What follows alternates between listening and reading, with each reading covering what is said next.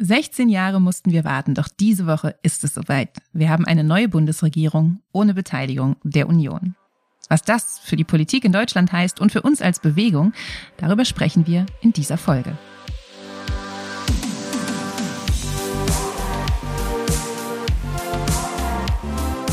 Theory of Change, der Podcast für progressive Politik.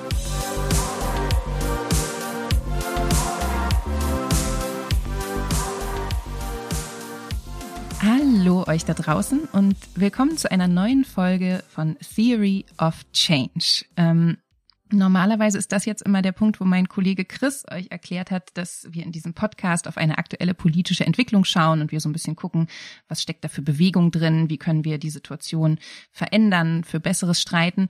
Aber alle, die diesen Podcast regelmäßig hören, wissen, dass dies die erste Folge ohne Chris ist. Darüber bin ich sehr traurig, aber ich bin gleichzeitig sehr froh, dass ich heute einen tollen Gast habe, mit dem ich diese Folge bestreite, nämlich meinen Kollegen und Geschäftsführer Felix Kolb, der heute hier ist. Und der ist nicht nur Geschäftsführer von Campact, sondern er hat seine Promotion auch zur politischen Wirkung von Bewegungen geschrieben. Er ist also der perfekte Gesprächspartner, wenn wir heute ein bisschen darauf gucken, was eigentlich die neue Regierung für uns als Bewegung mit sich bringt. Hallo Felix. Hallo Katrin. Ja, vielen Dank für die Einladung. Ich freue mich total, heute dabei sein zu können und es ist der erste Podcast, in dem ich ähm, auftrete oder uh. zu Gast bin. Ich höre zwar regelmäßig Podcasts, aber so gesehen bin ich ähm, ja auch ein bisschen aufgeregt und freue mich. Wie schön, eine Premiere, das ist total toll. Und vielleicht noch mal äh, kurz zur Einordnung, worüber wir heute sprechen wollen. Wir nehmen diesen Podcast auf am Dienstag, den 7. Dezember 2021 und heute werden, wenn alles nach Plan geht, die Ampelparteien den Koalitionsvertrag unterzeichnen und morgen soll dann die neue Regierung ins Amt kommen. Und das müssen wir vielleicht an dieser Stelle einmal kurz innehalten und würdigen. Wir werden nach 16 Jahren eine Regierung ohne Unionsbeteiligung haben. Ja, das ist wirklich ein Big Deal, das muss man einfach so sagen. Auf jeden Fall. Und es ist natürlich, also stelle ich mir vor, dass es für dich fast noch ein biggerer Deal ist als für mich, denn du bist ja mit Campact im Grunde genommen auch ein Kind dieser Unionsregierung. Campact gibt es, glaube ich, also ihr habt sozusagen die, das Tail-End der von Rot-Grün noch mitbekommen, aber eigentlich ist die Geschichte von Campact und natürlich die Geschichte vieler der Bewegungen, ähm, in denen wir heute auch aktiv sind, eine Geschichte von einem ständigen Abarbeiten an der Union. Insofern wollen wir heute in dieser Folge vor allen Dingen darauf gucken, was ist eigentlich von dieser neuen Regierung zu erwarten? Wie verändert sich dadurch die politische Landkarte? Und was heißt es eigentlich für die politische Bewegung, dass man sich jetzt an einer Ampelregierung abarbeiten muss? Ja, man könnte jetzt auch fragen, kann Campact ohne Angela Merkel? Aber ähm, das werden wir uh. die nächsten okay. ich denke schon. Okay, also. diese Frage äh, beantworten wir wahrscheinlich nicht in diesem Podcast, sondern müssen wir im nächsten Jahr mal gucken. Aber vielleicht schauen wir erst noch mal ganz kurz drauf. Ähm, was eigentlich der Koalitionsvertrag, denn der liegt jetzt ja schon äh, einige Zeit vor, daran nochmal auffällt. Der ist ja so ein bisschen das ähm, zumindest Vorhaben der Ampel, was die so umsetzen wollen. Und wenn wir da drauf gucken, wir haben ja diesen Podcast auch schon mal ähm, auf das Sondierungspapier geschaut, dann muss man, glaube ich, auch beim Koalitionsvertrag sehen, da gibt's irgendwie einige problematische Dinge, aber auch einige ganz gute. Äh, Licht und Schatten sagen wir ja immer. Felix, was waren so die Sachen, die für dich besonders herausgestochen haben im Koalitionsvertrag? Also ganz generell finde ich, sieht man, dass es überall da Fortschritt gab, wo die FDP gesagt hat, ja, da soll es Fortschritt geben. Also mhm. Wahlrecht, Cannabis-Legalisierung, leichtere Einbürgerung von Menschen, die schon lange bei uns leben und die nach Deutschland ja, flüchten äh, mussten. Ähm, vieles mehr in diesem gesellschaftspolitischen Bereich. Das finde ich irgendwie bemerkenswert und da sieht man einfach, wie gut es ist, dass die Union diese nötigen Veränderungen nicht mehr blockieren kann. Mhm. Äh, kann ich total teilen. Auf der anderen Seite muss man jetzt, wir sind ja, wir haben hier schon immer einen Fokus auf Klima und da haben wir ja schon über das Sondierungspapier gemeckert. Ich finde jetzt im Klimabereich äh, kann man das fast andersrum formulieren. Auch da ist sozusagen das passiert, was mit der FDP möglich war. Und das ist in einigen Bereichen, wir haben ja schon über den Ausbau der Erneuerbaren gesprochen, auch wirklich cool. Aber man hat das Gefühl, dass dieser ganze Klimabereich angetrieben ist von allem, was irgendwie Wachstum und Fortschritt atmet und alles, was vielleicht ergänzend wirklich notwendig wäre. Also ich denke da an so Geschichten wie CO2-Preis und Ordnungsrecht. Da ist nicht so viel passiert. Und da muss man sagen, äh, und das ist ja auch verschiedentlich schon kommentiert worden, auf ein 1,5 Grad Fahrt kommt dieser Koalitionsvertrag nicht. Und das ist vielleicht auch so ein Punkt, wo man sagen muss, in der Wahrnehmung, da haben sich die Grünen nicht so richtig durchsetzen können. Das stimmt, da haben sich die Grünen nicht durchsetzen können, beziehungsweise da haben aus meiner Sicht SPD und FDP auch ein Stück weit jetzt schon ihr Wahlversprechen, die haben ja auch gesagt, wir wollen 1,5 Grad Ziel nicht wirklich ähm, einge, eingehalten. Und zudem finde ich sehr auffällig, dass dieser ganze Koalitionsvertrag den Eindruck vermittelt, dass wir die Klimakrise allein durch Technologie, industrielle Transformation, Innovation lösen können. Und da habe ich auch so meine Fragezeichen. Also Fragen von, müssen wir nicht unseren Lebensstil vielleicht ändern? Muss wirklich fast jede Familie ein Auto haben? Dann auch in Zukunft ein Elektroauto. Muss das wirklich sein? Brauchen wir nicht ganz andere Konzepte von Mobilität? Das fällt komplett weg und das finde ich auf jeden Fall ein großes Manko. Mhm. Der Koalitionsvertrag ist jetzt ja schon eine Weile draußen. Wir wollen heute ja vor allen Dingen darauf gucken, was jetzt in der Zukunft passieren wird. Aber vielleicht können wir an der Stelle auch nochmal festhalten, dass natürlich ein solcher Vertrag jetzt sagen viel Gutes enthält, an einigen Stellen vielleicht auch äh, große Lücken aufweist, aber dass er natürlich erstmal nur so eine Absichtserklärung ist oder ein Programm, das jetzt umgesetzt werden muss und dass da the proof of the pudding in the eating ist, äh, wie die englischsprachigen Leute sagen. Das heißt, man muss jetzt wirklich mal gucken, was eigentlich in den nächsten Jahren aus diesem Vertrag auch wirklich umgesetzt wird und vielleicht auch welche Dinge noch passieren, von denen im Vertrag noch gar keine Rede sein kann. Also die aktuelle, noch aktuelle Bundesregierung musste sich ja mit der Corona-Krise mit einem Phänomen beschäftigen, auf das kein Koalitionsvertrag sie vorbereitet hat. Ja, klar. Ich denke auch, dass ähm, wir noch viele Überraschungen erleben werden und dass vermutlich gerade das nächste Jahr sehr wichtig wird, weil ich sag mal, wenn die Koalition klug ist und die Grünen klug sind, werden sie richtig Druck machen, dass die zentralen und wichtigen Projekte, gerade der Energiewende, wirklich nächstes Jahr so eingetütet werden, dass dann, wenn unvorhergesehene Sachen passieren sollten, die werden passieren, dass dann die Ziele nicht noch irgendwie ins Hintertreffen geraten. Aber ja, es ist, wird echt, wird spannend. Und wie spannend es wird, das wollen wir uns im nächsten Teil angucken, wenn wir nämlich ganz konkret schauen, was ändert sich jetzt eigentlich und was ist zu erwarten für die nächsten vier Jahre. Zum einen für die Regierung, aber dann auch für die gesamte politische Landkarte, sprich die Opposition und für uns als Bewegung.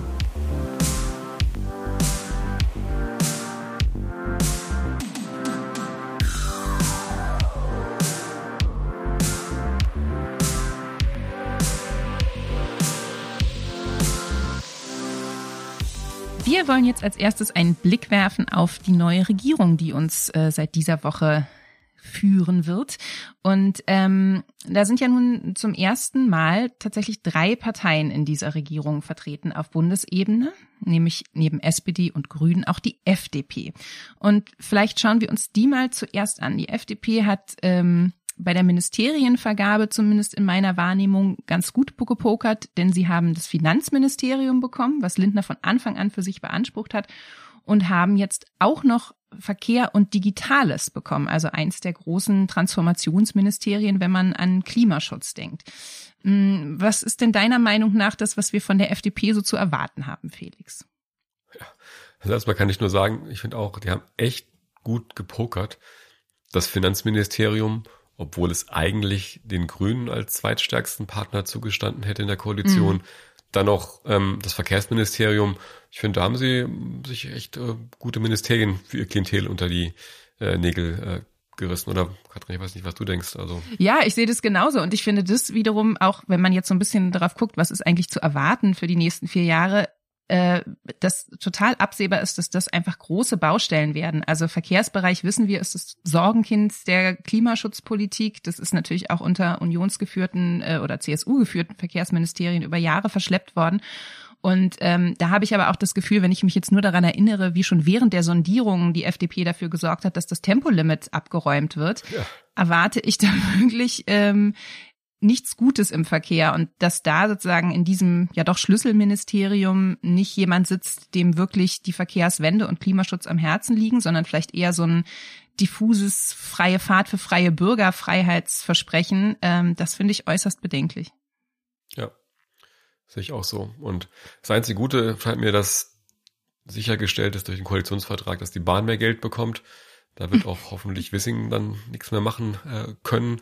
Und gleichzeitig frage ich mich, ob es nicht irgendwo dann doch auch clever war von den Grünen, weil klar ist, sie alleine können die Energiewende nicht in allen Sektoren voranbringen und durchboxen mit ihren 15 ähm, Prozent. Und ob ja. es dann sozusagen, ich weiß es nicht, ob das so war, aber man sagen kann, okay, der Verkehrsbereich ist eh der, wo mit am meisten Gegenwind zu rechnen sein wird. Den Gegenwind wird es auch geben ähm, im, beim Ausbau der Erneuerbaren, anderen Bereichen. Also vielleicht ist es auch gut, wenn die Grünen ihre Energie konzentrieren. Aber das wäre jetzt so ein bisschen der Versuch, es mir irgendwie schön zu reden. So richtig überzeugt merke ich, bin ich davon irgendwie auch nicht. Ja, ich glaube, das müssen wir für dieses Gespräch auch insgesamt sagen. Äh, wir reden hier natürlich über eine Regierung, in der halt drei Partner irgendwie zusammenkommen mussten. Und natürlich ist klar, dass äh, uns nicht alles davon begeistern wird, was jetzt strategisch sinnvolle Entscheidungen waren, welches Ministerium aufzugeben. Das sei vielleicht ein bisschen dahingestellt, weil wir natürlich äh, die Gespräche nicht mitbekommen haben. Das ist ja das Interessante auch, finde ich, in diesem Fall, dass wirklich nichts durchgestochen wurde, dass da eine unglaubliche Disziplin herrschte. Aber ähm, das, was du jetzt gerade über Verkehr gesagt hast, also ich finde, ähnlich ist es beim Finanzministerium. Ne? Also diese ganze Finanzierungsfrage, wie werden eigentlich die massiven Investitionen, die nötig sind für Klimaschutz, gestemmt? Ähm, da hat ja auch die FDP sehr früh ihre Grenzen gezogen und sich da auch wirklich stark durchgesetzt in den Verhandlungen. Keine Aufweichung der Schuldenbremse, keine neuen Steuern. Und da steht jetzt ja auch im Koalitionsvertrag nicht so richtig viel drin. Also da steht im Grunde genommen so wenig drin, dass man sich so ein bisschen fragen muss, gibt es da Absprachen jenseits des Vertrages darüber, wie diese Finanzierung sichergestellt werden soll, zumindest für wichtige Schlüsselprogramme. Aber diese ganze Bereich Finanzierung, da muss man auch sagen, da kann die FDP durchaus ein Bremsklotz sein bei wichtigen Klimaschutzvorhaben auch über die nächsten Jahre und natürlich auch bei wichtigen Ausgaben im sozialen Bereich, muss man auch ganz klar sagen. Ähm, ja. So dass man schon denke ich, in Summe sagen muss, für Menschen, die sich mit progressiver Politik auseinandersetzen und da was erreichen werden, äh, erreichen wollen, ist die FDP sicherlich sowas wie einer der Endgegner über die nächsten Jahre. Ja. Wobei, ich finde auch, man darf nicht vergessen, dass die Schuldenbremse auch dann nicht aufgeweicht werden worden wäre, wenn die FDP das mitgemacht hätte, weil dann die Union im Bundesrat mhm garantiert gesagt hätte, nee, die sind die wirklichen Verteidiger von stabilen Staatsfinanzen. Auf die FDP ist ja überhaupt nicht zu trauen und man braucht eine Zweidrittelmehrheit in beiden Auf Kammern ja. Fall, ja. Und deshalb glaube ich, der Punkt ist, ist so ein schöner Sieg, den die FDP sich ins Fenster stellen kann, aber in Wirklichkeit ist der eigentlich nicht viel wert, würde ich sagen. Das stimmt. Auf, äh, auf weitere Endgegner wie den Bundesrat kommen wir gleich noch zu sprechen. Lass uns erst noch mal kurz auf die anderen beiden Partner in dieser Regierung ja, gucken, denn zumindest mit der SPD haben wir eine Partei in der Regierung, äh, die sich dort schon, sag ich mal, die Sessel lange vorgewärmt hat über die letzten Jahre und mit der wir auch einige Erfahrungen gesammelt haben im politischen Arbeiten und die jetzt ja auch die meisten Ministerien stellt, neben also jetzt kam ja gerade die Nachricht, dass auch das Gesundheitsministerium mit Lauterbach besetzt worden ist, aber es gibt natürlich Ministerien äh, wie Arbeit, äh, Innenministerium, Bauministerium, was für den Klimaschutz auch wiederum wichtig ist. Wie blickst du auf die SPD, Felix? Also erstmal muss ich sagen, dass ich wirklich überrascht war und mich tierisch gefreut habe, dass Karl Lauterbach äh, Gesundheitsminister geworden ist. Weil ich denke, er ist meine persönliche Meinung, der, der richtige Mann, ja, und man weiß nicht, ob er das am Ende dann wirklich hinbekommt, aber das weiß man bei keinem der Minister und Ministerinnen so. Also würde ich erstmal sagen, warum nicht? Viele andere haben es auch äh, geschafft, andere sind gescheitert, werden wir sehen. Ähm, mhm. Ähm, aber was mich auch noch freut, ist, dass Karl Lauterbach äh, jemand ist, dem auch das Umweltthema wichtig ist und wo ich große Hoffnungen habe, dass wenn die Pandemie finally besiegt ist, dass er dann auch stärker, ja, stärker in den Fokus rücken wird, dass Klimawandel hat auch massive gesundheitliche Auswirkungen hat. Mhm. Äh, Menschen sterben bei Hitzewellen, äh, Allergien nehmen zu. Also, und da habe ich sozusagen die Hoffnung, dass es zumindest einen Minister auch in der SPD-Ministerin-Riege gibt, der wirklich beim Klimaschutz auf unserer Seite irgendwie mit in seinem Bereich seiner Möglichkeit was machen wird. Das ist aber meine persönliche Sache. Wir haben mhm. ja auch Karl Lauterbach im Rahmen unserer Wahlkreiskampagne irgendwie unterstützt und er war immer jemand, der auch, auch uns, wenn wir wissen wollten, Corona, Herr Lauterbach, was denken Sie, der dann telefoniert hat, der geholfen hat. Also das fand ich schon irgendwie, äh, ja, einfach erstmal cool zu wissen, jemand nimmt sich auch die Zeit auch für so eine kleine NGO und sitzt halt nicht nur in Talkshows, sondern redet eigentlich mit allen, die irgendwie da Einschätzungen äh, wissen wollen, bekommen wollen. Ja. Mhm. Da ich bin, bin ich nicht ganz froh, neutral wahrscheinlich, ja. Ja, genau. Ich bin vor allen Dingen ganz froh, um jetzt vielleicht hier nochmal ein bisschen äh, Wasser in den Wein zu gießen. Gar nicht jetzt so sehr das Gesundheitsministerium betreffend, aber du hast ja auf, bist ja auf Klimaschutz zu sprechen gekommen. Und da habe ich schon das Gefühl, dass sich für uns da massiv was ändern wird. Weil wenn ich mir überlege, wie wir unter der GroKo zu Klimaschutzthemen gearbeitet haben, dann war es schon so, dass die SPD der natürliche Verbündete in der Regierung war. Es war natürlich nicht immer alles super, was die gemacht haben, aber die waren, sage ich mal, wenigstens in die richtige Richtung unterwegs und haben ja insbesondere, wenn man jetzt auch den Ausbau erneuerbarer zum Beispiel in den Blick nimmt, sich wirklich immer sehr, sehr stark dafür eingesetzt. Ich erinnere mich an Svenja Schulze, die das Klimaschutzgesetz, was in vielen Punkten ja schwach ist, darüber haben wir auch im letzten Podcast geredet, aber mindestens bei dieser sektorenverbindlichen Zielsetzung auch sehr stark ist, das war, waren eben alles Erfolge der SPD im Klimaschutzbereich. Und ich kann mir vorstellen, dass sich diese Rolle aber ein bisschen verändern wird, wenn ich mir jetzt angucke, dass das Bauministerium, ähm, was eben tatsächlich ein zentrales Ministerium ist, wenn es um Klimaschutz geht, auch äh, nicht von beispielsweise Svenja Schulze mit so einem Umwelthintergrund geführt wird, sondern von Clara Geiwitz, die keine meines Wissens Klima-Credentials hat und gerade im Baubereich das ein massives Problem ist, dass allein durch den Bau von diesen 400.000 neuen Wohnungen massiv Emissionen ähm, entstehen werden. Aber auch wenn ich mir angucke, dass der CO2-Preis überhaupt nicht angehoben werden soll, was ja auch einer der wirklich niederschlagendsten Punkte in diesem Koalitionsvertrag ist, da habe ich das Gefühl, dass wir uns eigentlich darauf einstellen müssen, dass die SPD in Zukunft auch immer mal wieder Bremserin beim Klimaschutz sein wird. Ja, ich denke, das ist richtig. Und der CO2-Preis, das war ja schon unter GroKo so, dass da die Union eine größere Offenheit mhm. für den CO2-Preis hatte als die SPD. Und man muss ja auch fairerweise sagen, der CO2-Preis muss durch soziale Maßnahmen flankiert werden, weil er sonst Klar. einfach einkommensschwache Haushalte überproportional trifft. Aber das kann man natürlich machen. Und mhm. ähm, da ist aber natürlich vermutlich wieder die FDP das Problem, weil dieser Ausgleich kostet im Zweifelsfall irgendwie Geld und muss organisiert werden. Und ob da die FDP dann mitmacht, ähm, I don't know. Aber ich gebe dir recht, der CO2-Preis, das ist auf jeden Fall, ist auf jeden Fall bitter. Und ansonsten glaube ich, kommt auch viel darauf an, auf was legt Olaf Scholz seinen Fokus? Was so über ja. ihn erzählt wird, ist, dass er jemand ist, dem gibt, da gibt Sachen, die ihm wirklich wichtig sind. Und die Sachen steuert er bis ins Kleinste. Da liest er alle Akten, da gibt er quasi genaue Direktiven raus, wie es zu laufen hat. Und es gibt andere Bereiche, die lässt er halt so laufen, weil klar, er kann nicht alles steuern. Und da ist die spannende Frage, wie wichtig ist ihm zum Beispiel wirklich der Ausbau der erneuerbaren Energien? Mhm. Oder der Kohleausstieg? Wird er da sozusagen mit den Grünen an einem Strang ziehen oder ist ihm das irgendwie egal und dann bremst vielleicht die FDP die Grünen aus. Das sind so Fragen, wo man einfach noch nicht weiß, wie er dann wirklich äh, tickt und was wirklich seine wirklichen Präferenzen oder seine wirklichen Schwerpunkte sind. Mhm die große Unbekannte Olaf Scholz. Also wir stellen uns zumindest darauf ein, bei der SPD ähm, werden wir uns irgendwie neu sortieren müssen, auch oder wird die SPD sich natürlich auch neu sortieren müssen in dieser Regierung und ihre Rolle möglicherweise auch ein bisschen verändern. Jetzt hast du äh, gerade schon im Energiebereich auch von den Grünen gesprochen. Die sind ja vielleicht erstmal intuitiv der progressive Champion in dieser Regierung, mindestens was den Klimaschutz angeht, aber sicherlich auch in einigen anderen Bereichen gesellschaftspolitisch. Ähm, die haben jetzt ja immerhin fünf Ministerien bekommen, unter anderem das Wirtschaftsministerium, was auch den Klimabereich mitverantworten wird. Ähm, wie viel glaubst du, werden die Grünen in dieser neuen Regierung auch durchsetzen können? Oder wie verändert sich vielleicht auch ihre Rolle jetzt, wo sie in der Regierung sind? Da habe ich gleich noch gerade noch eine Lanze für die SPD brechen, weil ich finde, was man nochmal. Wenn es sein muss. Was, ja, es muss sein, finde ich, weil es gibt eine Sache, wo man wirklich sagen muss, das macht echt Hoffnung unsere neue Innenministerin, also die erste Innenministerin mhm. überhaupt, Nancy Faeser, die gleich am Anfang gesagt hat, ihr Schwerpunkt oder Einschwerpunkt wird sein, der Kampf gegen Rechtsextremismus. Und da muss man einfach sagen, dass da viel zu lange zu wenig passiert ist und dass ich ihr das wirklich abnehme. Die ist natürlich auch in Hessen, treibt da die schwarz-grüne mhm. Regierung vor sich her, wenn es um NSU und die Anschläge in Hanau geht. Also da, glaube ich, da habe ich erstmal Hoffnung, dass wirklich da auch die SPD zwar nicht Klima, aber in dem Bereich wirklich Veränderungen und dringend nötige Veränderungen antreibt. Und das finde ich erstmal ein starkes Signal, was irgendwie Hoffnung macht und was finde ich zur Fairheit irgendwie auch dazu gehört, dass in dem Bereich, ja, ich erstmal denke, wow, das ist ein guter, cooler Move und freue ich mich, bin gespannt, was da kommt. Sehr schön. Danke fürs Brechen dieser Lanze. Das lasse ich sehr gerne einfach so stehen. Darf ich dich trotzdem kurz zu den Grünen rüberholen und Na, fragen, auf, auf, auf jeden Fall.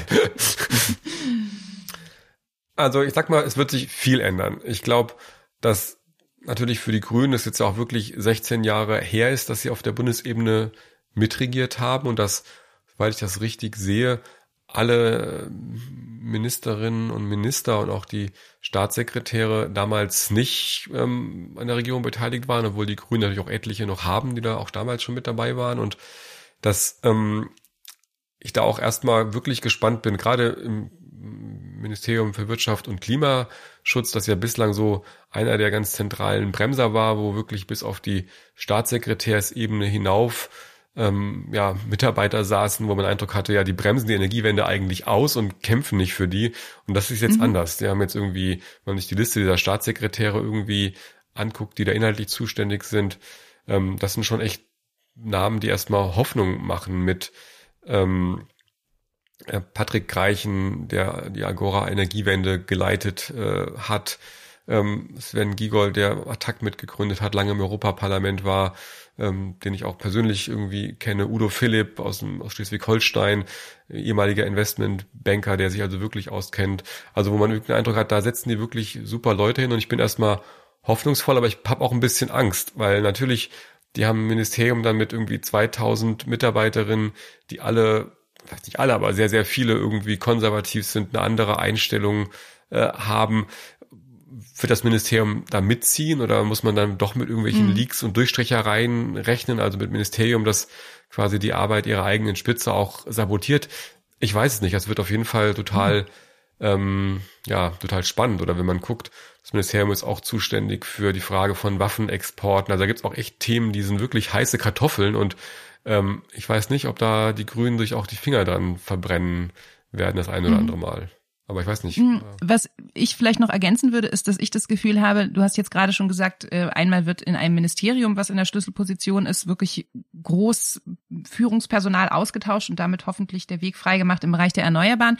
Ich habe auch das Gefühl, wenn wir uns so äh, die vergangenen Jahre angucken, dass es oftmals zwischen den Ministerien Themen gab, die total zerrieben worden sind. Wenn ich jetzt beispielsweise an den Insektenschutz denke oder eben tatsächlich auch wirtschaftliche Fragen im Klimaschutzbereich, wo zwischen Umweltministerium, Wirtschaftsministerium Finanzministerium, Landwirtschaftsministerium immer die großen Konflikte aufgebrochen sind.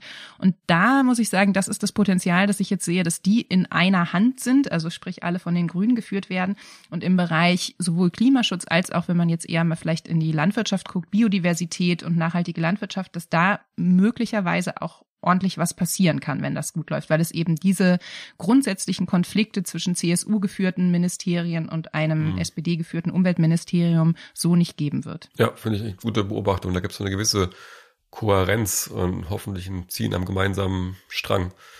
Was noch so ein Thema ist, was mich beschäftigt und wo ich wirklich gespannt bin, drauf bin, ist, wie die Grünen letztendlich kommunizieren. Aber bei mir ist es zumindest so, ich erwarte nicht, dass sie mit ihren 15 Prozent alles durchsetzen, was ich richtig finde oder was in ihrem Wahlprogramm stand. Aber mhm. wo ich echt total allergisch drauf reagiere, ist, wenn sie halt Kompromisse eingehen und dann so tun, als sei dieser Kompromiss das Beste auf der Welt und die super, super mhm. Lösung. Sondern da warte ich mir echt eine Ehrlichkeit im Sinne von, hör zu, ja, wir haben einen Kompromiss gefunden, den können wir auch gut mittragen das ist nicht das Optimale, aber wir müssen halt irgendwie gucken, wie wir uns einigen können und so ist es einfach. Und mhm. da habe ich so ein bisschen, ja, bin ich sehr gespannt, weil ich habe die Erfahrung gemacht, dass dann manchmal dann es halt leichter ist, irgendwie sich das alles schön zu reden, als sich der Realität zu stellen, dass man in so einer Koalition halt echt bittere Kompromisse machen muss. Ich weiß nicht, wie du das sozusagen so wahrgenommen hast, teilweise auch bei der Kroko war es teilweise auch so von der Seite der SPD, aber mhm. das wäre so echt ein Wunsch, Ehrlichkeit in der Kommunikation und nicht so ein PR-Gelaber. Ja, kann ich gut mitgehen. Und ich glaube, hier würde ich gerne noch einen Punkt machen, über den wir auch im Podcast letztes Mal gesprochen haben. Zu dieser Transparenz gehört ja auch eine gewisse mh, mm, Nachvollziehbarkeit von dem und, und Öffentliches dazu stehen, was man erreicht hat oder auch nicht erreicht hat. Und ich denke da jetzt an das Klimaschutzgesetz. Da haben wir letztes Mal darüber gesprochen, dass das Sondierungspapier nahelegte oder zumindest die, die Vermutung zuließ, dass diese jahresspezifischen Sektorziele aus dem Klimaschutzgesetz, die ich auch kurz als Errungenschaft hier schon genannt hatte, verschwinden sollten.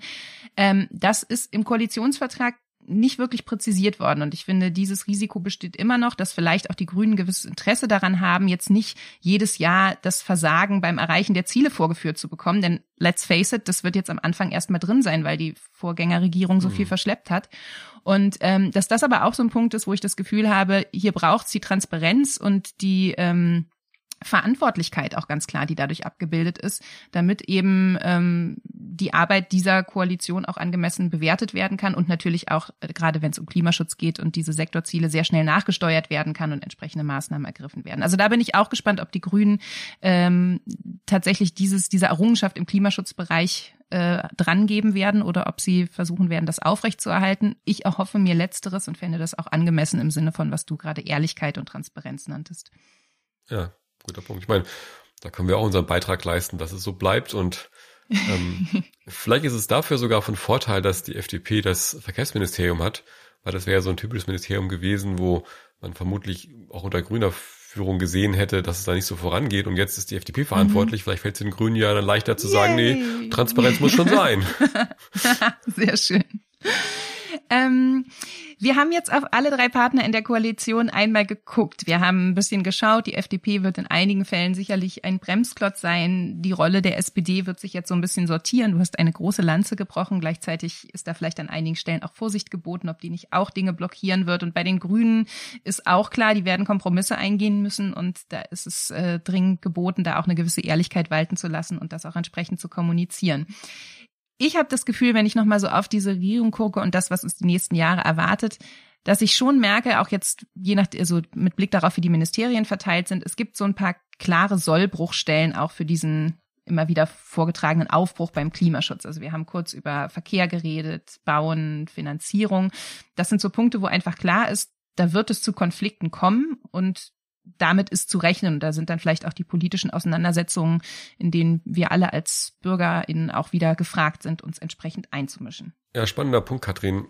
Was ich mich noch gefragt habe, ist, ähm, dass es natürlich Punkte gibt im Koalitionsvertrag, auch bei der Energiewende, die nicht bei allen nur zu Begeisterungsstürmen führen werden. Also Stichwort Ausbau der erneuerbaren Energien, da soll echt viel passieren. Das heißt aber auch, da werden sehr, sehr viele Windräder aufgestellt und dass mhm. es ja doch vor Ort immer wieder BIs gibt, die dagegen sind. Und da glaube ich, bin ich echt wirklich gespannt, ob dann FDP und SPD auch im Konkreten dann sagen, ja Leute, und auch ihren lokalen Parteigliederungen sagen, hey, Windenergie brauchen wir und es kann jetzt nicht sein, Leute mal Backyard-mäßig, dass jedes Windgrad vor Ort bekämpft wird. Und da finde ich, da zeigt sich dann wirklich, handelt die Regierung gemeinsam an diesen Kernfragen oder wird dann doch die Verantwortung nur auf einen Partner ähm, abgeschoben? Und das ähm, kann ich nicht voraussagen, aber ich glaube, das wird wirklich mitentscheiden darüber, ob diese Energiewende zumindest im erneuerbaren Bereich zum Beispiel gelingen kann oder ob das dann doch irgendwie zu großen gesellschaftlichen Verwerfungen und einem Ausbremsen führen wird. Ja, Felix, schön, dass du äh, von Verwerfung sprichst, denn dann lass uns doch das mal zum Stichwort nehmen, um jetzt zu gucken, in welchem Umfeld bewegt sich eigentlich diese neue Regierung und was ist da auch an, hm, sage ich mal, Reaktionen zu erwarten, um es erstmal neutral zu formulieren. Wir haben schon gesehen, dass in einigen Bereichen sich massiv was ändern wird. Du hast gerade den erneuerbaren Ausbau genannt. Wir hatten eingangs kurz erwähnt, wie viel im gesellschaftspolitischen Bereich passiert. Äh, und auch Corona wird uns ja noch eine Weile beschäftigen. Was ist eigentlich die Stimmung in der Öffentlichkeit, die da so zu erwarten ist bei diesen Themen?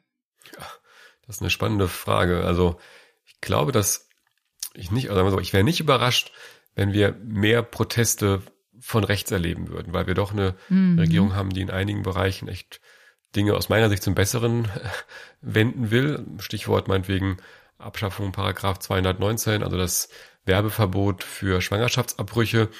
Eine aktuelle Umfrage zeigt, da findet fast die Hälfte der Bevölkerung es falsch. Nämlich die Frage, macht da, machen die was damit? Wird es da Demonstrationen dagegen geben? Ich weiß es nicht, aber ich sehe auf jeden Fall die Möglichkeit, dass wir mehr rechte Mobilisierung erleben werden. Und ähm, vielleicht kommen wir dann auch in die Situation als progressive Bewegung verteidigen zu müssen, was äh, neue Ampelregierung will. Zu mhm. sagen, nee, es ist richtig, dass der Paragraph 219 gestrichen wird, was für uns dann auch eine neue Rolle wäre, äh, nicht mehr vor allen Dingen oder primär äh, zu kritisieren, was unsere Bundesregierung nicht macht oder was sie macht, sondern in Einzelfällen auch zu sagen, hey, es ist richtig, dass das passiert und wir stützen euch. Keine Ahnung, das wird mhm. sicherlich irgendwie aufregend. Ja, im gesellschaftspolitischen Bereich sehe ich das auch. Also gerade weil du Umfragen genannt hast, ähnlich ist es ja bei so Phänomenen wie dem der Absenkung des Wahlalters beispielsweise, dass es da interessanterweise keine breite Mehrheit für gibt und trotzdem die Regierungsparteien sich dafür entschieden haben. Ähm, ein Stück weit habe ich das Gefühl, sehen wir das ja auch jetzt schon bei Corona, dass es eben massive Gegenproteste gibt und dass die Rolle von progressiven Akteuren eigentlich eher ist, sozusagen im Grunde genommen auch dieses wenn es denn stattfindet, umsichtige Verhalten zu verteidigen und dafür einzustehen. Das ist sicherlich eine Rolle, die sich, die sich da verändern wird. Ich habe aber auch das Gefühl, dass es an einigen Stellen gärt und wir das auch in der Vergangenheit schon gesehen haben. Also es gab ja beim CO2-Preis massive mediale Kampagnen, wenn das irgendwie genannt wurde. Es gab im Verkehrsbereich, ähm, auch natürlich in Verbindung mit Elementen wie dem CO2-Preis, eine massive Gegenbewegung, die sich zumindest im Netz stark organisiert hat, mhm. mit Fridays for Hubraum. Und wenn wir jetzt ernst nehmen, dass die Regierung beim Klimaschutz vorankommen will und Dinge auf den Weg bringen will, dann wird es, glaube ich, auch nicht nur im gesellschaftspolitischen, sondern auch im klimapolitischen Bereich Gegenbewegungen geben, mit denen mhm. zu rechnen ist. Ja, ja, fürchte ich, hast du leider, leider recht. Und ich sag mal, ja, da kann man nur hoffen, dass dann wir oder die, die Umweltbewegung, die Klimaschutzbewegung, die Fridays nicht einfach dann die Hände in den Schoß legen und sagen, jetzt haben wir irgendwie ja eine Ampelregierung, die Grünen regieren jetzt mit, jetzt können wir irgendwie unsere Hände in den Schoß legen und die richten das schon, sondern nee, ähm, gerade wenn es diese Gegenproteste gibt, ist es, glaube ich, umso wichtiger, ähm, dass wir auch uns zu Wort melden und sagen, nein, wir wollen Klimaschutz und ja, das ist manchmal unangenehm, aber die Klimakrise ist einfach eine Realität, der wir uns irgendwie stellen müssen, die wir bekämpfen müssen und wir müssen sogar mehr einfordern. Und das ist, glaube ich, wirklich ähm, total zentral, dann nicht diesen, sag ich mal, Gegenkräften das Feld zu überlassen. Und ich fürchte auch, die natürlich dann von den Medien gepusht werden werden. Da wird dann jede kleine mhm. Anti-Windkraft-Demo irgendwie den Deutschlandfunk-Nachrichten schaffen, wie es teilweise bei den Pegida-Protesten war. Ja, das ist einfach leider so, dass mhm. Protest doch irgendwie so eine Domäne der, der Linken traditionell ist, dass der Nachrichtenwert, wenn ähm, sich ja rechte Kräfte mobilisieren und sich gegen gesellschaftlichen Fortschritt wenden, dass das immer schon mal per se einen größeren Nachrichtenwert ja. hat. Was ich ein bisschen bedenklich finde, ist, weil wir ja auch über die Partner in der Regierung gesprochen haben, mit der FDP, so eine Partei, die eigentlich ja gefühlt immer so ein bisschen so eine Klientelpartei war, irgendwie relativ niedrige Wahlergebnisse ist relativ klar, dass die für ein bestimmtes Segment Politik machen, dass die in der Vergangenheit versucht haben, stark auszugreifen, also dass die auf Bauernprotesten äh, präsent waren, mhm. Lindner da auf dem Podium gesprochen hat, dass sie sich bei der Corona-Politik sehr stark auch zu einer sicherlich immer noch im Rahmen des demokratischen Diskurses, aber zu einer Stimme sozusagen auch äh, derjenigen gemacht haben, die bei der Corona-Politik der Regierung nicht mitgegangen sind. Das ist gerade im Autobereich. Wir haben über das Tempolimit hier gesprochen und Wissing, der sich zum Anwalt der Autofahrer ja gleich erklärt hat als neuer Verkehrsminister, dass es da eine Annäherung an solche Protestmilieus gibt, die für die FDP ziemliches Neuland ist und die, finde ich, so ein bisschen erahnen lässt, dass die sich auch irgendwie zu so einem Resonanzraum für diese Art von Protesten in der Regierung machen werden. Also dass möglicherweise Wissing nicht nur neutral Anwalt der Autofahrer wird, sondern dass wir mit der FDP auch eine Stimme in der Regierung haben, die genau diesen Backlash bei einigen Themen stark in die Regierung tragen wird. Ja. Ich kann mir vorstellen, dass sie das, oder bin mir sicher, dass sie das versuchen werden. Ich bin nicht sicher, ob es funktionieren wird. Also wenn man jetzt bei der Corona-Politik sieht, auch welche Lernschritte äh, oder Realitätsschritte die FDP jetzt schon machen äh, musste, diesen, diesen enorm und da wird es noch mehr geben. Und da habe ich eher die Hoffnung, dass die FDP in der Regierung, in der Verantwortung weniger sich von Ideologie und von Populismus treiben lässt, sondern mehr wissenschaftliche Fakten und Verantwortung übernimmt. Und da wäre meine Gegenthese vielleicht, vielleicht werden sich viele Leute dann von der FDP abwenden, hoffentlich dann nicht der AfD zuwenden, weil mhm. ähm, da natürlich, sag ich mal, die AfD und die FDP ähm, so unterschiedlich sie sind, trotzdem teilweise um dieselben Wählerinnen konkurriert haben und natürlich irgendwie gut war, dass die Leute FDP gewählt haben und nicht AfD, aber mhm. ob die sozusagen die FDP diese Bindungswirkung dieses Milieus die jetzt, sage ich mal, unzufrieden sind und kritisch sind, aber nicht, nicht wie AfD-Wähler rechtsextrem. Ähm, das, ja, das wird, glaube ich, echt ähm, spannend. Ich weiß nicht, was, ja, mhm. du was mit anfangen kannst, oder? Äh, ja, also bei den Corona-Protesten kann ich ein Stück weit mitgehen oder bei diesem Milieu. Ich habe in anderen Bereichen schon das Gefühl, dass ich ähm, dass ich sehr hoffe, dass du recht hast, dass es diese Art von wissenschaftsbasiertem Regierungspragmatismus bei der FDP geben wird. Ich bin da nicht so optimistisch. Ich habe das Gefühl, dass da viel auch elektorales Kalkül im Sinne von Ausgreifen in neue Milieus weiter eine Rolle spielen könnte. Aber wir werden jetzt ja vier Jahre Zeit haben, das zu beobachten und ich hoffe natürlich sehr, dass du recht hast und ähm, damit sozusagen nicht eine, eine starke Stimme äh, der Blockade auch in der Regierung äh, durch die, SP, äh, durch die FDP äh, zu finden ist.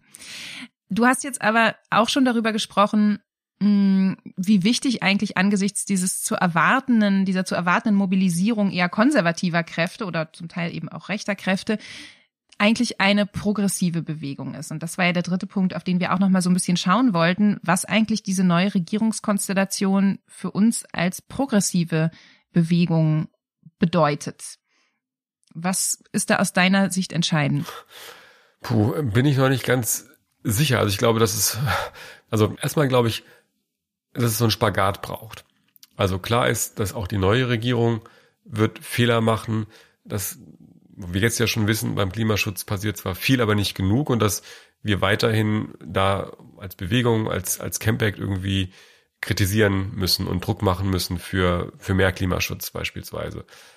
Das ist so das eine. Das andererseits aber auch wichtig ist, dass wir die Regierung nicht jetzt so als einen Monolithen äh, begreifen, sondern als ein Bündnis, wo es ja auch unterschiedliche Positionen und Machtverhältnisse gibt mhm. und wo es Parteien gibt, die uns vielleicht inhaltlich ein bisschen näher sind, andere weiter und dass wir darauf achten sollten, aus meiner Sicht, ähm, wenn es inhaltlich geboten ist, auch unsere Verbündeten zu stärken. Und ähm, das ist, ja, wird vermutlich, werden oft die, die Grünen sein, vermute ich. Und dass das natürlich irgendwie eine Herausforderung ist, unabhängig zu bleiben und andererseits aber auch, sag ich mal, nicht die, die Grünen zu schwächen. Also zum Beispiel, wenn jetzt die Koalition, ähm, wenn es beim Windenergieausbau irgendwie Probleme gibt und das daran liegt, dass irgendwie im Kanzleramt gebremst wird, dann können wir zwar auf die Grünen einkloppen, aber äh, im Zweifelsfall freut sich ja nur Scholz, dass das Beispiel, dass, die, dass es da irgendwie mhm. weniger Stress gibt und es kommt bei ihm gar nicht an. Also das ist nicht so eine Sache, aber ja, ich, ich finde es total schwer einzuschätzen. Also deshalb, ja, weiß nicht, ob du da schon klarer aber siehst. Hast du nicht ich auch so ein bisschen das, am Schwimmen, boah, muss ich sagen. ich schwimme auch total, aber ich habe eher viele Fragezeichen und frage mich vor allen Dingen auch, wie stark können wir eigentlich als Bewegung in der nächsten Zeit sein, im Sinne davon, wie gut kriegen wir auch viele Menschen mobilisiert. Also einerseits lässt sich natürlich jetzt erwarten, dass bestimmte äh, Entscheidungen der Regierung zu einer Mobilisierungs äh, im sozusagen gegnerischen Lager führen werden. Aber wie gut man jetzt beispielsweise sowas wie eine Wir haben es satt Demo auf die Beine stellen kann mit einem grünen Agrarminister, im Unterschied zu einer Klöckner, die also wo einfach total klar war, dass das eine Gegnerin ist, wo man dagegenhalten muss, ähm, das ist für mich wirklich eine offene Frage und eine gewisse Sorge. Und ich glaube schon, dass die Gefahr besteht, wenn man jetzt auch auf die Umfragen guckt, dass so ein Gefühl in der Breite doch eher sich verfestigt, diese Regierung macht schon ordentlich was beim Klimaschutz. Da sind die Grünen jetzt ja dabei, da passiert ja total viel mit Erneuerbaren und allem möglichen Krams und eigentlich reicht es den meisten Leuten und dadurch finde ich, ist das Risiko, dass das äh, die Breite der Klimaschutzbewegung, die wir in den letzten Jahren gesehen haben, wo einfach klar war, es passiert massiv zu wenig, es braucht diesen gesellschaftlichen Druck, dass das abnehmen wird. Und ähm, uns das tatsächlich vor ein großes Dilemma stellt, weil wir diese Breite, glaube ich, auch brauchen, um effektiv für politischen Wandel eintreten zu können. Ich würde dir sehr, sehr gerne entschieden widersprechen, aber ich kann es nicht, weil ich auch, also das so teilen würde, auch jetzt anderen Ländern, also wenn ich an unsere Schwesterorganisation denke, Kanada, die haben jahrelang gegen einen konservativen Regierungschef mobilisiert und gegen dessen Politik, Harper hieß der, und dann wurde irgendwann er abgewählt, Trudeau kam ran, ähm, eine, definitiv eine Verbesserung, aber halt auch ähnlich wie es bei der Ampel sein wird, jetzt auch nicht jemand, der alles toll macht. Und trotzdem war es unglaublich schwierig, da noch Menschen auf die Straße zu, zu bekommen. Und deshalb fürchte ich, werden wir diese Herausforderung haben und müssen glaube ich, also ich bin ja jemand, der sehr an Vernunft glaubt, müssen, glaube ich, erklären, dass es in Ordnung ist, einerseits zu sagen, ja, ich habe die Grünen gewählt und ich finde grundsätzlich das richtig, was die machen, und trotzdem zu sagen, ja, und trotzdem gehe ich noch auf die Straße, weil die brauchen äh, die Bestärkung und die ganze Regierung braucht das Signal aus der Gesellschaft, dass es weitergehen soll in die Richtung. Und trotzdem, ja, wird es schwierig sein, das, ähm, ja, das zu schaffen. Aber das ist, glaube ich, wirklich unsere große Aufgabe, dass die Welt komplexer ist und ähm, dass diese Komplexität manchmal dann natürlich in Inaktivität führt und ähm, ja, trotzdem bin ich natürlich froh, dass wir jetzt nicht eine Regierung haben, wo es Mobilisieren einfacher ist. Ich sag mal, lieber eine Ampel als eine Trump-Regierung, obwohl bei der Trump-Regierung das Mobilisieren natürlich super easy ist. Aber ja. Ähm, das stimmt. Ich habe vielleicht noch einen kleinen Silberstreif, ähm, weil ich das Gefühl habe, es gibt auf jeden Fall noch zu tun und es gibt vielleicht auch Felder, in denen das sichtbarer und nachvollziehbarer ist als andere. Also wir haben ja kurz über den Verkehrsbereich gesprochen. Da, glaube ich, ist erwartbar, dass da wenig passieren wird, viel zu wenig. Und da gibt es ja zum Glück auch tatsächlich schon eine Bewegung, die sich in den letzten Jahren formiert hat. Wir haben das bei den Protesten bei der IAA gesehen. Wir haben das jetzt im letzten Jahr bei den Protesten gegen Autobahnausbauten an vielen Orten in Deutschland gesehen.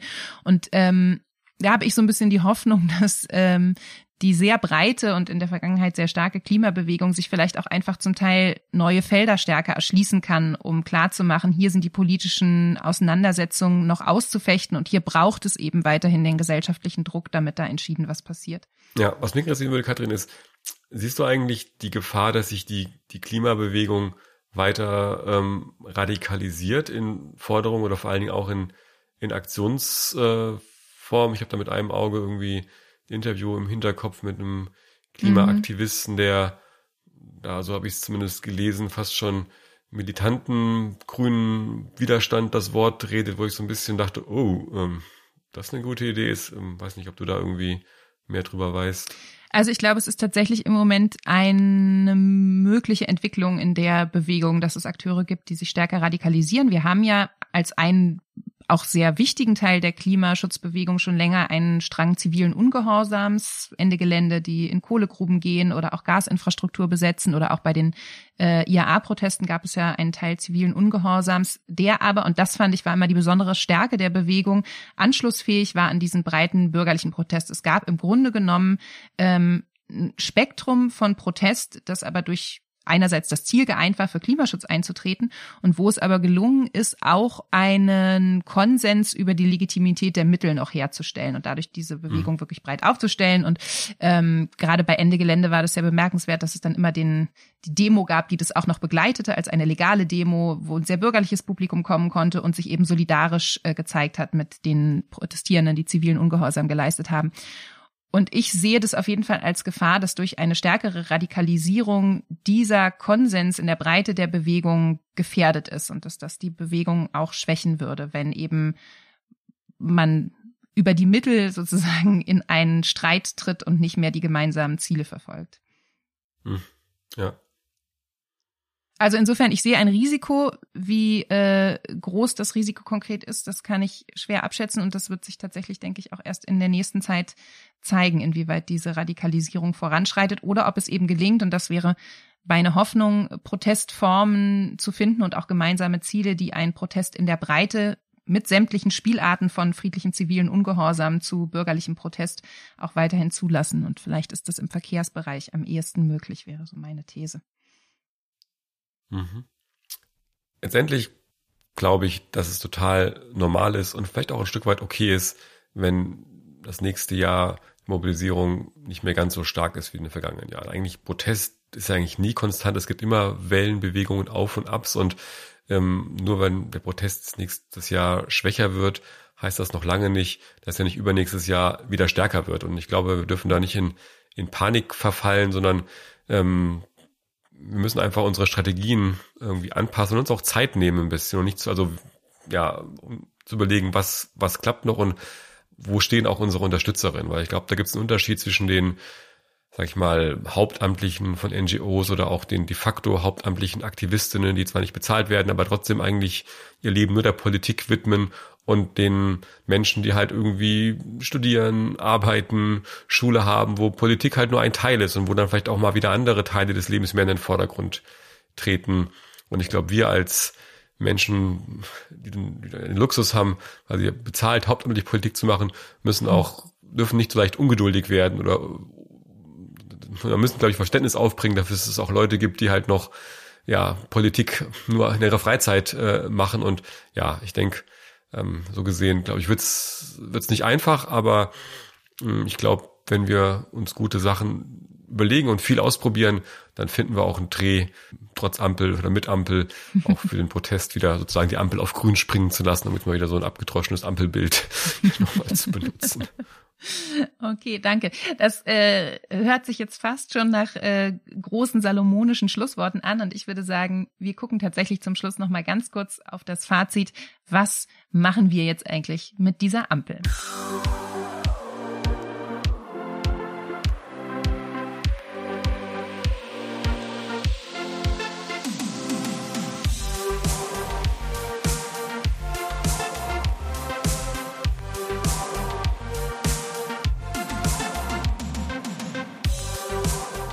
So, wir haben uns die Regierung angeschaut, die Opposition, die zu erwarten ist und was das für uns als Bewegung heißt. Und um jetzt hier nochmal kurz zusammenzufassen, was glaube ich so die Brocken sind, mit denen wir hier rausgehen, abgesehen von vielen Fragen, die wir nach wie vor haben, ist, dass die FDP in ihrer Rolle als Bremsklotz, die ja auch trotzdem bei vielen jungen WählerInnen äh, ziemlich gepunktet hat bei der letzten Bundestagswahl, für uns eine Herausforderung werden wird, wo es vielleicht auch so ein bisschen darum geht, die stärker in den Blick zu nehmen, vielleicht auch sowas wie das Freiheitsversprechen der FDP zu entzaubern, wie das jetzt ja gerade bei Corona schon passiert. Aber das ist sicherlich irgendwie für uns eine Einstellung auf eine neue Partei in der Regierung.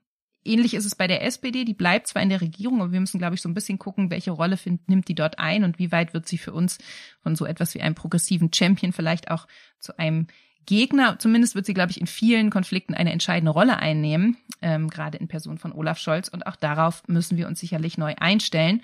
Und wir müssen uns darauf einstellen, dass die Grünen in der Regierung sitzen und damit einerseits hoffentlich für gute Inhalte eintreten und andererseits aber auch Zielscheibe unseres Protestes werden könnten. Wir haben dann im nächsten Schritt auch noch mal ein bisschen geschaut, dass einerseits bei dieser Regierung des Aufbruchs einiges an Backlash zu erwarten ist, Proteste aus unterschiedlichsten Richtungen, die gerade auch Proteste der progressiven Bewegung weiter nötig machen. Und hier haben wir gesehen, dass mindestens im Verkehrsbereich vielleicht auch Hoffnung darauf liegt, dass sich dort eine starke Protestbewegung für eine Verkehrswende wieder formieren kann. Ja, das finde ich eine gute Zusammenfassung und vielleicht nochmal einen Punkt zu machen, der so ein bisschen historisch ist. Es ist ja nicht die erste ähm, progressive Regierung, die wir haben. 98 kam nach vielen Jahren Helmut Kohl und CDU ja auch schon mal eine SPD geführte Regierung an die Macht. Und ich glaube, was sich da gezeigt hat, was ein Fehler war, dass in Bewegungen damals gerade auch der Anti-AKW-Bewegung viele dachten, na, jetzt regieren die Grünen, jetzt regeln die das mit dem Atomausstieg und dann die Enttäuschung groß war, als die Verhandlungen fertig waren und irgendwie der Atomausstieg, naja, so mittel äh, war es einfach viel zu lange mhm. dauerte. Und ähm, gleichzeitig die Grünen frustriert waren, dass dann in der entscheidenden Phase der Verhandlungen die Anti-AKW-Bewegung im Prinzip kaum präsent war. Und ich glaube, daraus sollten wir einfach äh, lernen und klar haben, ja, nur weil die Grünen in der Regierung sitzen, mitsitzen, können die jetzt nicht einfach Schnick machen und dann passiert alles, was wir immer wollten, sondern äh, wir müssen da schon auch irgendwie mit mithelfen, mit mit ähm, antreiben. Mhm. Und weil du gerade antreiben sagtest, du hast vorhin das ja auch nochmal ähm, erwähnt, dass eigentlich jetzt es nicht nur auf die Umsetzung ankommt, sondern dass auch eigentlich ein gewisses Tempo gefordert ist. Denn Wer weiß, was die nächsten Jahre bringen werden, welche unvorhergesehenen internationalen Krisen, äh, Pandemieentwicklungen, whatever. Und dass es tatsächlich jetzt insbesondere bei den progressiven Vorhaben im Vertrag entscheidend ist, relativ zügig in die Umsetzung zu gehen und dass dafür 2022 das nächste Jahr ziemlich entscheidend ist. Und ich würde vielleicht noch ergänzen, dass für das nächste Jahr ja auch das Klimaschutz-Sofortprogramm angekündigt ist, was zentrale Vorhaben im Klimaschutzbereich bereits einleiten soll. Ähm, da muss also tatsächlich in den nächsten Monaten einiges passieren, wo wir, glaube ich, auch als politische Akteure weiter gefragt sind. Ähm, 2022 ist noch in einer anderen Hinsicht spannend. Es gibt echt mal wieder, wie immer eigentlich, Landtagswahlen, aber echt in großen Ländern, NRW, Niedersachsen, aber auch Schleswig-Holstein und im Saarland. Und ähm, je nachdem, wie die Wahlen ausgehen, wird das auch nochmal, sage ich mal, der, der Ampel und gegebenenfalls auch den Grünen weiter irgendwie Schub geben, ihren ja, Modernisierungskurs irgendwie fortzusetzen, vielleicht sogar die Blockade, die die Union hat oder die Möglichkeit zur Blockade im Bundesrat aufzulösen. Also das wird auf jeden Fall auch politisch äh, ein spannendes äh, Jahr werden. Und, ja. und für uns, ihr habt es gehört, stellen sich viele Fragen, aber wir sehen, wir wollen viel erreichen, auch im nächsten Jahr, gerade wenn es an die Umsetzung der wichtigen Punkte aus dem Koalitionsvertrag geht. Und wir hoffen natürlich, dass ihr dabei an unserer Seite seid. Ähm, an dieser Stelle weise ich deswegen nochmal darauf hin, dass ihr Campacts Arbeit verfolgen könnt, indem ihr zum Beispiel unseren Newsletter abonniert oder uns auch auf den sozialen Medien folgt oder natürlich diesen Podcast weiter abonniert, um auf dem Laufenden zu bleiben, wo und an welchen Stellen wir Potenziale sehen, sich einzumischen und tatsächlich für progressive Politik auch unter einer Ampelregierung zu sorgen. Wir sind damit ein bisschen am Ende angekommen und ähm, Felix, das ist der Moment, wo ich mich bei dir bedanken möchte, dass du heute hier warst, um mit mir diese neue Regierung auseinanderzunehmen, unter einige der Steine zu gucken, die wir da in den nächsten Monaten aufheben werden, um zu schauen, was darunter hervorkrabbelt und auch darüber nachzudenken, wie wir eigentlich sowohl als Campact als auch als Bewegung im weiteren Sinne in den nächsten Jahren eigentlich mit diesem politischen Gegengewicht umgehen werden. Vielen Dank, dass du da warst. Ja, sehr gerne. Vielen Dank für die Einladung. Hat mir Spaß gemacht und bin, ja, freue mich. Und ich freue mich, wenn ihr alle jetzt erstmal gut über die Festtage kommt und dann aber auch das nächste Mal wieder zuhört bei diesem Podcast, wenn ihr uns folgt auf der Plattform eurer Wahl und ähm, hoffentlich mitmacht, wenn es darum geht, in den nächsten Jahren zu gucken, dass ordentlich was aus diesem Koalitionsvertrag umgesetzt wird, mit dem wir progressive Politik voranbringen. Macht's gut und auf Wiederhören. Tschüss.